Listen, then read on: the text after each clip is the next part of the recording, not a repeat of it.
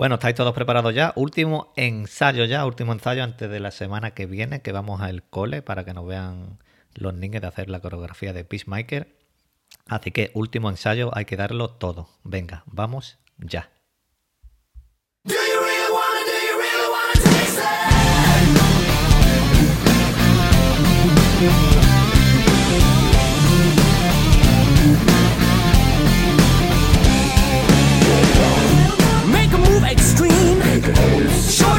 To your dream. Float straight to the stars on that flying thing.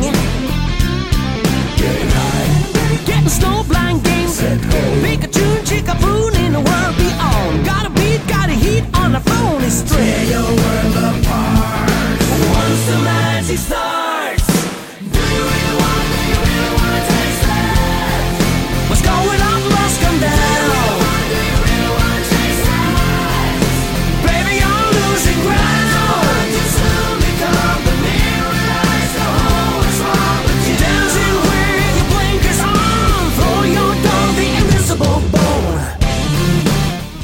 Ensayado, ¿eh? Se nota, se nota.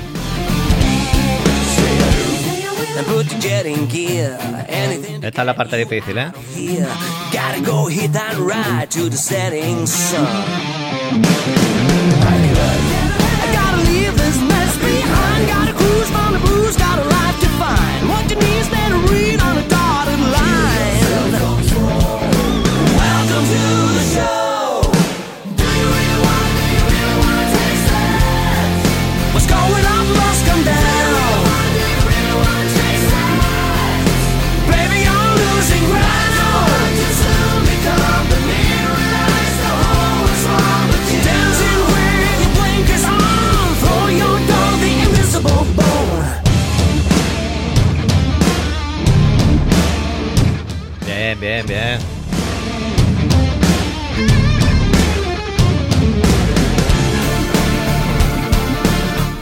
Niños la semana que viene van a flipar.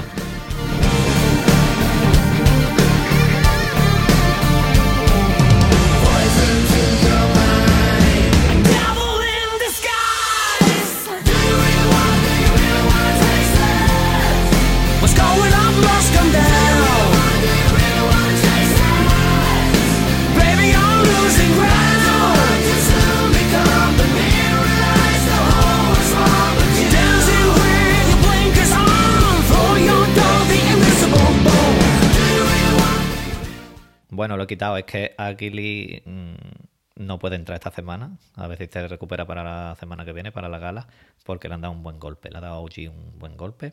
Pero vamos, se va a recuperar seguro. Bueno, ¿qué tal estáis? Seguro que muy bien, allá donde me estéis escuchando. Creo que ha sido la intro más que hemos visto más agridulce de toda la temporada, ¿no? Porque la hemos visto después de esta escena de Chris con este flashback de lo que le pasó al hermano y creo que ha sido la que menos se ha disfrutado. Al menos me ha pasado eso a mí.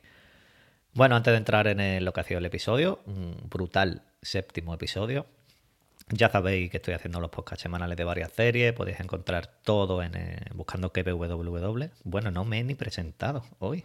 Bueno, es que no me, me ciega la, la intro. Estoy en Twitter, como sabéis, arroba pruni7 con número en el canal de Telegram que www. Ahí voy poniendo todo lo relacionado del podcast. Y en Coffee por si queréis invitarme a una cervecita o lo que queráis, o un café. Y como digo, vamos a hablar del séptimo episodio. Vaya comienzo de podcast más atropellado. Penúltimo, penúltimo episodio ya. Solo nos queda uno.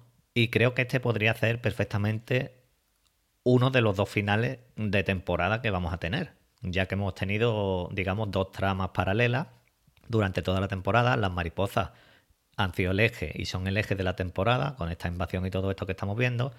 Y el dragón blanco, eh, Chris y su padre, pues era por otra. Y la que nos ha dado realmente este trasfondo de personaje de John Cena. El dragón blanco ya está caput. Solo nos queda pues ver qué pasa con Goff y con este bicho vaca raro que hemos visto, esta cosa rara que hemos visto al final. Buenísimos los efectos especiales que se ven con el dragón blanco volando, las escenas de acción, la vaca. Brutal, brutal. La serie está a un nivel increíble. Y el episodio 7 pues comienza con Chris, lo que comentaba en el baño, llorando mientras vemos este flashback de lo que le pasó a su hermano. muy duro, muy duro. Fue él el que mató, como digo, a su hermano. Fue sin querer, ya que su padre lo estaba obligando a pelear, mientras él y los mierdas que había por allí alrededor apostaban. Ya dije en el podcast anterior que, que había gente como animando allí a la pelea y así era, así fue y lamentable el padre de, de Chris, lamentable Augie. Bueno, es que es un tío que es para tirarlo, vamos, para enterrarlo boca abajo. Chris le da este puñetazo y a su hermano y lo deja inconsciente y entra en convulsión, está ahí convulsionando y su padre pues lo culpa y esa es la carga de por vida que tiene Chris. Buenísimo John Cena en esta escena del baño, en la de después de matar a, a Augie, en la de, en la de Águila y después la clínica veterinaria, John Cena se sale en esta feria. Después vemos, como digo, la intro, que tras ver esta escena pues no se ha disfrutado tanto como los demás episodios. La intro parece que esconde cosas, ¿eh? Porque justo creo que van cambiando algunas cositas. Eh, Chris, en la intro, termina apuntando al padre. Así que creo que nos dan detallitos en la intro. No sé, o, o es la sensación que da. De ahí sale del baño, se va con vigilante porque tiene que ir a acabar con la vaca antes de que Goff pues lo encuentren y vayan a por la vaca también. Economos que andaba por allí también, pues dice, bueno, pues yo no quiero ir, pero bueno, al final pues se une y va con ellos. Pero el dragón blanco y su banda pues ya van tras ellos también, ya que pueden rastrearlo por los cascos, ya que el padre de Cripo pondría algún rastreador en los cascos y lo encuentran. Buenísimo cómo se ve, como digo, el dragón blanco, cómo embiste a la furgoneta donde iba Chris con el vigilante y Economo, ahí escuchando rock a, toda, a todo volumen. Que vemos después que huyen después de este. de- después de que volcara la furgoneta. Y Vigilante pues se queda allí y lanza una granada que lo deja a él medio frito también. Esto Chris eh, vemos que de verdad, de verdad le importa a Vigilante porque echa mano atrás y dice, oye Vigilante, y Economo le dice, no, no, hay que salir corriendo. Yo, vamos, se sabía que no iba a morir Vigilante. Ahí es cuando Chris se da cuenta de que su casco pues tiene un rastreador. Vemos que lo amarra a un mapache tremendo, como le ha dejado la cara a este mapache, a Chris, y, parece ser que esto de los mapaches es un fetiche, o no sé, de, de James Gunn. Se la ha visto con mapaches en varios sitios, aquí en Pinmaker. Hay una gala de unos premios o algo que fue con un mapache. También eh, el propio mm, Rocket es un mapache de Guardianes de la Galaxia. Y hay por ahí un- una anécdota o no sé lo que es, que, que dice que una mujer entraron en su casa unos mapaches, le destrozaron algo y que el propio Jay Gunn mm, pagó eh, los arreglos de la casa. Emily, por otra parte, habla con Adebayo mm, del diario de Chris y de todo esto. Ya se entera también que hija de Amanda Waller, cosa que Moore ya sabía. Este tío, Moore, lo sabía todo. Y eh, Leota también le cuenta a Emily que perdió su trabajo, que ella eh, tenía un refugio de animales, lo cerraron y su madre pues le ofreció este trabajo. Yo creo que este trabajo lo cerró Amanda para meter aquí a su hija. Lo tengo clarísimo, vamos, porque Amanda y el padre de Chris eh, están cortados por las mismas tijeras los dos. Moore mm, les dice a estas dos que se dejen de discutir, que lo dejen para después, que viene Goff con todas las mariposas, ya que todos los cerebros de estas mariposas están conectados y pueden saber dónde han estado, mm, dónde, cómo piensan y, demás. Entonces Luke va a localizar mm, a Moore, como hemos visto.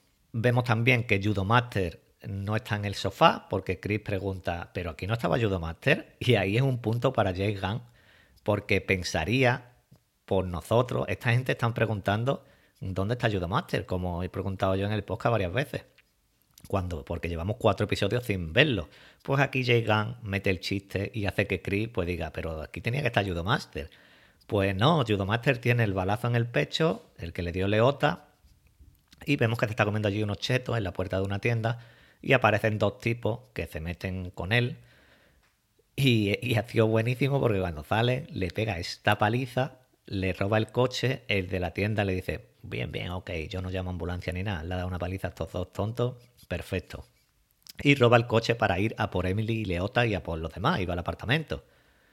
Pero las mariposas con gofa a la cabeza llegan antes al apartamento Emily y Leota pues estaban fuera, logran esconderse, pero Moore muere a manos de Goff. Ha sido tremendo cómo lo ha matado porque ni siquiera ha esperado que terminara de hablar. Le ha dicho, oye, ¿dónde están? Y no ha terminado, le ha dicho, vale, no me vale, pom, pom, pom, muerto. Y Moore ha muerto de alguna manera, pues como quería, aunque no ha matado en realidad a, la propia Goff ni a nadie, pero ha sacrificado por el grupo y él, en realidad es lo que él quería. Y cuando sale la mariposa de Moore de la boca, que vemos que se va volando porque claramente quiere buscar a otro cuerpo, lo coge Goff con la mano y la aplasta. Eh, eh, sido buenísimo también. Y como el compañero de la detective se queda mirándola como diciendo, ¿qué haces? Y lo bueno también ha sido después cómo se despide de Emily, porque no estaba muerta la mariposa del todo, chocando la patita con el dedo. Esto ha sido un puntazo como se ve la mariposa. Ha sido bastante bueno. Llega Judo Master, le da una patada voladora allí a las dos, le pega una paliza a Emily, Emily se defiende increíble, una pelea buenísima, y al final Leota acaba electrocutando con un taser a Judo Master, dejándolo otra vez fuera de juego. Vigilante al final vemos que roba este coche, por, eh, nos vamos otra vez de nuevo a lo que ha sido Dragón Blanco y Chris, roba el coche de los de la banda de Augie y se va, pero vemos que no llega muy lejos porque está bastante tocado. Se desmaya y queda allí medio en la cuneta. Aquí digo yo, ¿dónde se ha guardado las gafas vigilante que coge, se saca las gafas y te las pone y no tiene ni la patilla, ni un cristal, ni un rasguño estas gafas y tiene el traje destrozado? Pero si, si te han dado una paliza después de todas estas explosiones, cuchillos, yo qué sé lo que había allí, pues las gafas impolutas. Chris y Economos lo encuentran y pues se van, pero al final dice, oye, que aquí nos han encontrado porque tenía un rastreador los cascos. Y dicen, vaya, pues el maletero va cargado de cascos. Se deshacen de los cascos, pero aparecen persiguiendo de nuevo a Chris. Mientras Economo intentaba meter a Aguili en el coche, dándole patatas, Aguili pegándole picotazos en el culo antes. Lo de Aguili es todo, todo, todo, todo bueno, todo bueno. Es buenísima Aguili. Y aquí llega el momento culmen del episodio, la pelea del padre e hijo. Claramente Augie culpa a Chris de la muerte de su hermano y aquí lo compara con Abraham, que Abraham, según la Biblia, tuvo que sacrificar a su hijo como una prueba de fe. Pues esto es lo que con esto se compara Augie con el propio Abraham. También comenta algo, no me acuerdo ahora bien, de la cabra esta satánica que no, recuerdo bien ahora mismo porque no lo apunté, pero algo de lo de la cabra se menciona también. Vemos que Aguili ataca primero al padre de Chris, a Dragón Blanco, le pega un revés que la deja inconsciente, me dolió a mí, ese revés me dolió a mí, pobre Aguili, sabíamos que algo pasaría tarde o temprano, pero bueno, hemos visto después que se ha recuperado. Y aquí, eh, bueno, Economos entra de nuevo en escena, salvando de nuevo allí al grupo, bueno, al grupo, en este caso a Chris, eh, con una ametralladora, mm, cuando ya estaba todo perdido, matando a todos estos supremacistas. Economos, otra vez, sí, otra vez. Es que se ha cargado, bueno, se ha cargado, le ha pegado una paliza a Judomaster, se cargó al gorila con la motosierra y ahora esto. Esto me da a mí que huele a que Economos puede que, que en el último episodio muera. Vigilante, vemos que se lanza sobre el dragón blanco, atacando su punto débil. Ya lo comenté en el primer podcast, porque, vamos, esto era de cajón, que dijo, oh, pues el traje tiene un punto débil aquí en el cuello. Estaba claro que lo iban a utilizar. Lo deja sin poderes al dragón blanco y Chris le mete este tiro en la frente, matándolo. Casualidades de la vida, lo mata con una pistola que usaban los nazis y se cierra el círculo. En el primer podcast comenté que el padre de Chris en los cómics era un general nazi, pero no dije cómo acababa su personaje, por, por ver cómo acabaría aquí. Pues ya que está muerto ya sí puedo decirlo. En los cómics era un general nazi que huyó, se cambió de, de identidad, huyó a Estados Unidos y acabó suicidándose cuando lo encontró la policía. Y se suicidó frente a su hijo Chris. Y Chris estuvo toda su vida mm, viéndolo en alucinaciones, en visiones a su padre. Y aquí es lo que le dice Augie también a Chris en el episodio, que aunque lo mate, siempre lo tendrá presente. Así que yo lo que creo aquí, que posiblemente Chris siga viendo al padre en visiones o en alucinaciones en la segunda temporada. Vigilante es un personaje increíble, increíble. El Vigilante está a las 3 de la tarde. Es que es tremendo el personaje, diciendo que, bueno, que Chris está allí haciendo ejercicios de cara como ya hace un par de episodios cuando fue a su casa, cuando estaba destrozado por haber matado al padre, pero se acerca hace un poquito, le toca el hombro y Economo le dice, pero no lo ve, que está ahora mismo hecho polvo. Es que Vigilante, eh, Vigilante es único, ¿eh? En la clínica veterinaria vemos otra muy buena escena con Chris rezando por Aguili después de lo que había pasado, diciendo que no hay nadie más importante que Aguili, que es su mejor amigo y el primer, la primera de su vida, que, es lo único que realmente le importa. Leota todo esto lo ve por la ventana, ve ese abrazo que Aguili le da a Chris, al que no creó, creyó al principio de la temporada, cuando ya Chris le dijo que su águila le había dado un abrazo cuando lo volvió a ver, y esto le vale a, a Leota para cambiar de opinión y quedarse a ayudar al grupo. Lo de los veterinarios con las escopetas, yo quiero ir a matar, a ir a pelear también, a matar mariposas, esto es, bueno, eh, lo, bueno de la serie también que tiene. Y, y el propio vigilante eligiendo eh, la cinta americana esta de pegar, si es buena o es mala. Bueno, esto es la serie, esto es buenísimo. Ahí deciden que Emily es la nueva líder del grupo y se dirigen a por la vaca eh, a, allí al granero, por la que Goff y sus mariposas pues también van. Pero estas van porque van a teletransportarla a otro lugar del planeta, ya que saben que van a ir hacia allí. Por la carretera iba a ser muy cantozo en un camión, un bicho de esto, que, que ahora hablaré de él. Esto iba a ser muy cantozo, pues bueno, pues lo teletransportamos y al final es una larva gigante, gusano, como queráis verlo, con seis ojos, grande ubre, un diente y que está bajo tierra. ¿No ha dado la sensación de que está sufriendo esta vaca, entre comillas? Que la están allí explotando, que la tienen prisionera, que están abusando de ella. A mí me da que, que ese bicho está un poco ahí prisionero y están torturándolo. Y ahí pues termina el episodio. Y nos dejan con la vaca ahí sacando miel. Y la escena post créditos de este episodio, si no la habéis visto, no tiene desperdicio porque el capitán Luke está tremendo. Hay un policía allí a la derecha de él, o a la izquierda, no recuerdo, que se está descojonando vivo. Es buenísimo, es buenísimo. Es que no, no hace falta ni comentar lo que dice porque dice cómo te tienes que lavar, eh, cuando te duchas y demás. Es buenísimo. Y ahora por último, pues vamos con los comentarios y teorías y, y la parte final del podcast. Vale, empiezo por las mariposas. ¿Están todas las mariposas de parte de Goff? Yo creo que algunas van a cambiar de bando porque el compañero de la detective, lo comenté antes, cuando machaca a la mariposa de Moore, se queda mirándola como diciendo, eh, te acabas de cargar a una mariposa, a una de nuestras hermanas. Mm, ¿Qué has hecho? Mm, yo creo que puede haber una rebelión de alguna parte de las mariposas. ¿Creéis que va a morir alguno más de nuestro equipo? Ha muerto Moore.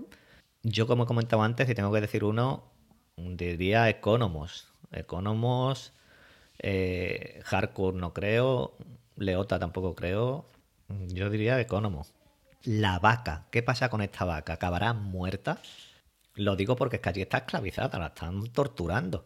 Lo que también creo que puede que Chris y su grupo teletransporten de vuelta a su planeta a este bicho mm, y no muera.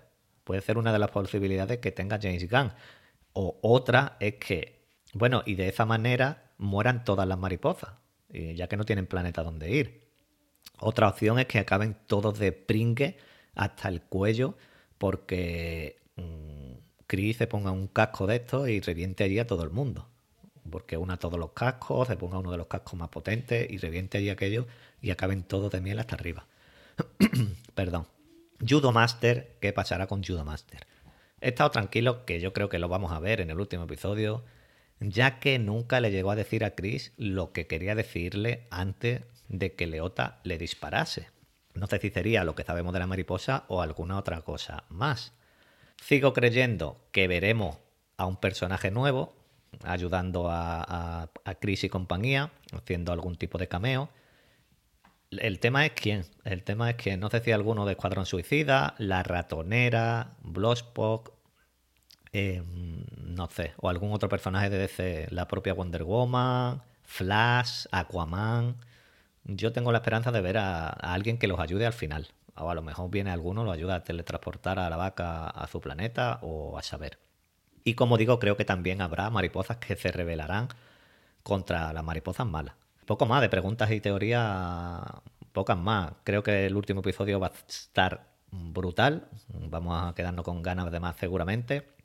Y ahora pues voy con los comentarios, que tengo aquí algunos. PJ Cleaner del podcast Serie Reality Podcast y La Variable comentaba en el, actor, en el capítulo anterior, el actor con cara de psicópata es Christopher Heyerdahl, actor sueco que lo borda haciendo de loco. Lo hemos visto en Sanctuary, Van Helsing, Hello Wheels o Den, entre otras. Un crack. Pues yo ya te lo comenté, que no lo había visto yo al tío este, pero cuando me, me dijiste Den, Den es una serie de las que no me gustó a mí el año pasado y me dijiste que era el que hacía de predicador en el capítulo en blanco y negro. Y es increíble, es increíble, tanto ese episodio como aquí. Mm, el tío es un loco, el tío hace de loco, vamos, increíble. Lunática Lovegood me decía, a mí me la han colado, creía que el policía psicópata era una mariposa. Menudo giro han dado a la trama. Estoy deseando ver el siguiente capítulo. Un abrazo. A mí me la colaron, lo comenté. Yo creía que el capitán Luke, del que acabamos de hablar, que Christopher Heyerdahl, el actor, yo creía que era una mariposa, igual que Moore, con todo lo que estaba haciendo antes de saber que no era mariposa, daba que era una mariposa. No la han colado, pero hasta el fondo.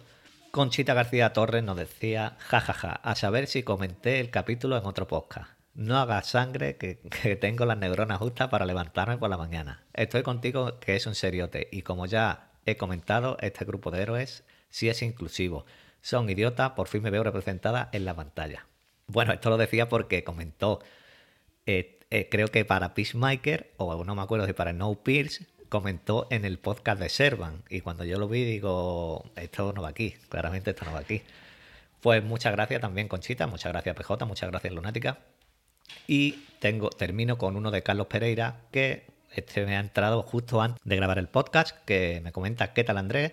Te comento rápido el 1x07 de Peacemaker. Aquí nos habla ya de este que yo he comentado. Nos despedimos de Moore. Esperaba que liderase a la mariposa fuera de la Tierra, pero ya no será posible. La pelea con el dragón blanco acabó demasiado rápido, aunque era su final esperado y merecido, después de lo que le hizo a Aguili y de los traumas infantiles de Chris.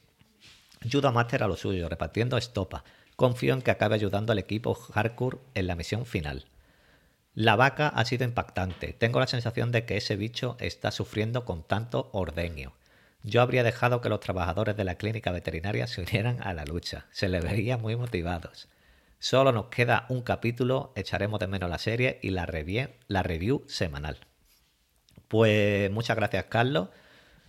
Sí, nos hemos despedido de Moore. Moore ya se ha sacrificado. La pelea con el dragón blanco. Eh, no lo he comentado, pero se me ha pasado. Creo que ha sido demasiado rápido. Eh, sí, creo que ha sido demasiado rápido, pero teníamos que terminar con las dos tramas y para dejar en el último episodio solo lo, digamos, lo importante de, del eje de la, de la, serie.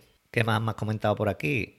Que, la, que te da la sensación de que el bicho está sufriendo. Es que creo que está sufriendo. El pobre, la pobre larva está sufriendo.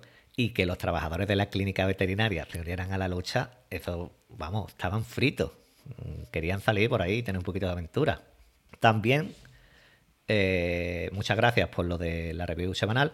Y de regalo dice que nos deja una anécdota, porque tú conoces a Johnny, pero yo conozco a un director de casting muy peculiar que habla en spanglish y que hace un tiempo tenía dos proyectos entre manos, una comedia romántica y Escuadrón Suicida.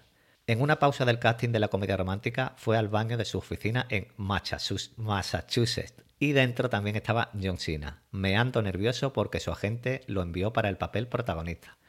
Como ya se conocían de proyectos anteriores, mi colega lo saludó con su divertido Spanglish y un efusivo ¿Qué pasa, Peacemaker? Entonces se dio cuenta de que era el ideal para el personaje de DC y le dijo que si pasase unos días más tarde para el otro casting.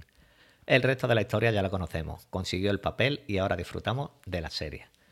Bueno, pues tremenda anécdota esta de, del director de casting. Muy bueno, Carlos. Y terminamos con el concurso de, que estoy haciendo, de lo de que digo tres series o tres películas, y pues voy apuntando los acertantes. El último, el anterior, las tres series eran, no recuerdo ahora mismo bien, lo voy a mirar, eran Euphoria, The Wild Lotus y The Voyeurs. Y la respuesta correcta pues era... eh, y la respuesta correcta era Sidney Sweeney, o como se diga el apellido.